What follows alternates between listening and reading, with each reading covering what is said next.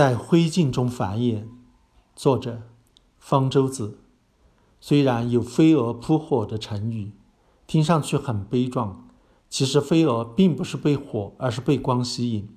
更确切地说，是飞蛾扑光。灯光同样能吸引它们飞扑过来。而是夜行动物，选择在夜间出来活动，就是为了能在黑暗中躲避天敌。趋光等于暴露自己的行踪，似乎不应该是它们的习性。它们为何会有如此反常的举动？目前对这个问题的解释还没有定论。常见的说法是，飞蛾误把灯光当成了月亮，来为飞行定位。但是灯和月亮不同，蛾离得很近。在蛾飞行时，它们之间距离不断的发生变化，而试图让灯的方位保持不变，其结果就不再是沿直线飞行，而是一条围绕着灯的螺线，盘旋而来，逐渐接近光源，最后砰的撞上灯，或者吃的被火烧着。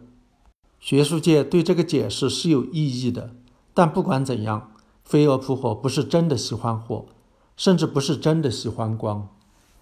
有一种昆虫的确会扑火，而且是真的喜欢火。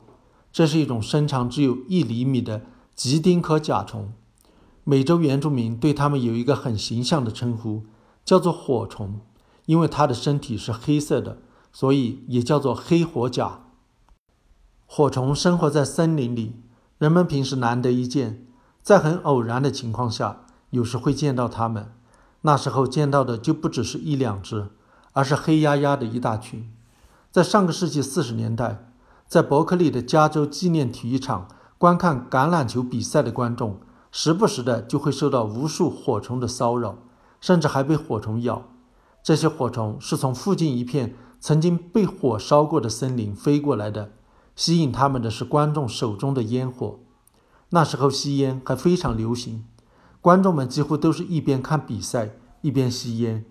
一个体育场里同时点着的香烟能达到两万多支，这些烟火合起来就把远处的火虫吸引过来了。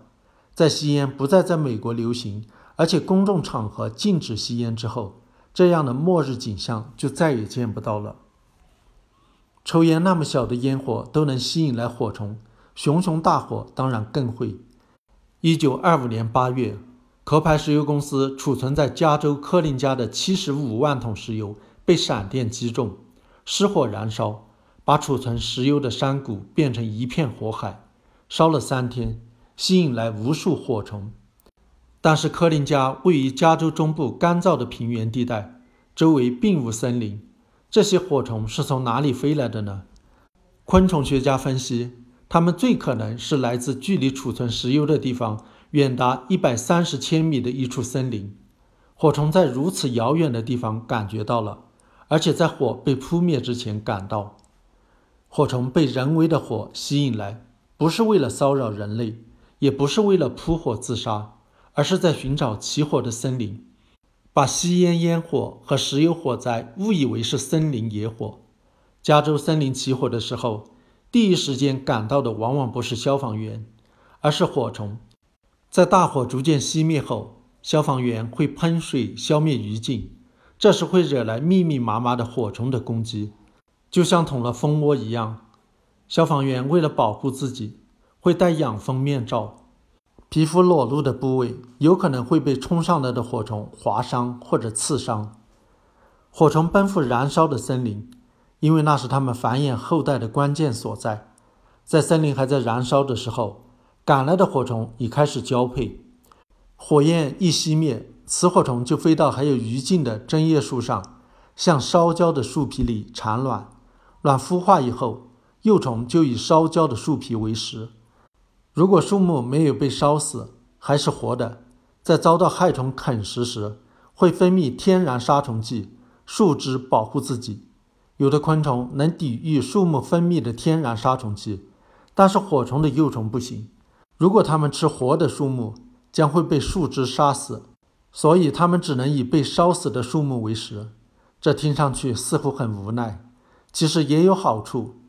野火过后，天敌和竞争者都被烧死或者赶跑了，聚在一起交配的火虫不用担心被天敌吃掉，生下的火虫幼虫也可以放心的独享烧焦的美食，直到第二年夏天变成成虫，然后开始去寻找起火的森林，繁衍自己的下一代。森林火灾的发生是很偶然的，并不容易找到。火虫怎么知道哪里的森林起火了呢？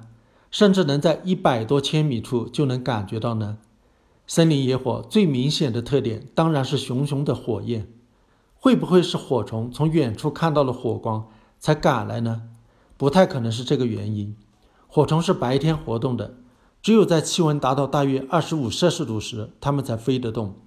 而在白天，火焰不明显，在远处很难看到。森林野火的另一个特点是冒浓烟，烟中的物质可以在风的吹拂下飘得很远。昆虫的嗅觉通常很灵敏，火虫是不是通过感觉烟中的物质，知道哪里起火呢？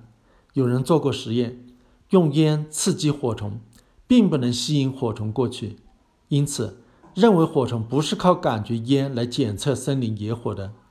也有人做了实验，分离树木燃烧后散发出来的气体，用来刺激火虫的触角，发现能引起反应，认为在火虫的触角上有烟感受器。火虫的烟感受器相当灵敏，一皮克每毫升浓度的气体就能让其感觉到，相当于一棵松树燃烧的时候，在一千米处感觉到。即便如此，远处的火虫也不太可能通过感受烟。来定位森林火灾，因为烟在风的吹拂下飘忽不定，在远处很难定位。它们可能是在靠近起火森林时才让嗅觉派上用场。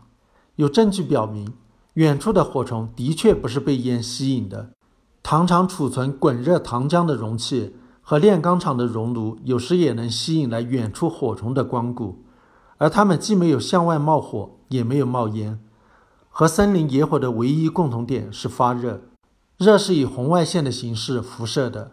那么，火虫是不是通过感受红外线来察觉远处的森林野火呢？动物能够感受红外线，并不是一件特别奇怪的事。例如，有的蛇在眼睛和鼻孔之间有一个窝器官，就是一种红外线感受器。它们在夜间捕猎时，借此能够通过感受温血猎物身体散发的红外线。而看到猎物，就像带着红外夜视镜一样。不过，这是在近距离看到的。火虫要在遥远的地方感受到森林野火发出的红外线，需要灵敏得多的红外感受器。在火虫中足靠近胸部两侧，的确有两个窝器官，就是用于感受红外线的。每个窝器官含有大约七十到九十个红外感受器，集中在窝器官的底部。红外感受器是半球形的。直径只有十二到十五微米，红外感受器的外壳很薄，里面是一个直径十微米的液泡，连着一个机械刺激感受器。森林野火散发出的红外线传来，被红外感受器的外壳吸收，加热里面的液泡，液泡受热膨胀，压迫机械刺激感受器，发出神经信号，这样就让火虫感受到了火。它们飞行的时候。中足翘起，暴露出窝器官，时时感受着红外线的刺激，不断地调整飞行方向，逐渐向火源飞去。森林火灾的火焰温度通常在五百到一千摄氏度，发出的红外线波长为二点二到四微米。实验测定的结果，火虫的红外感受器能对波长二到六微米的红外线起反应，而对波长为二点八到三点五微米的红外线。最为敏感，表明这个红外感受器就是为感受森林野火进化出来的。那么，火虫对红外线敏感到什么程度呢？实验表明，当红外辐射低到每平方米零点六瓦，还能让火虫的红外感受器起反应。这相当于在前面提到的加州科林加石油起火后，在十千米处能感受到。这显然大大低估了火虫对红外线的感受能力。因为火虫是从一百三十千米外的森林赶来的，昆虫学家通过建立模型，推算出火虫红外感受器的灵敏度至少也要是每平方米零点一三毫瓦，才能感受到这场火灾。这个灵敏度与射电望远镜相当，远远高于目前市场上的任何一款红外探测器。但是在火虫的周围还有别的物体会发出热，而只要有热，就有红外辐射。周围物体发出的红外辐射可能比远处传来的森林野火的红外辐射还高。那么微弱的红外辐射淹没在周围的红外噪声中，火虫怎么能够辨别出来呢？这还是个谜。一种可能是，火虫通过对比两侧七十到九十个红外感受器的不同读数，来过滤掉周围的红外噪声。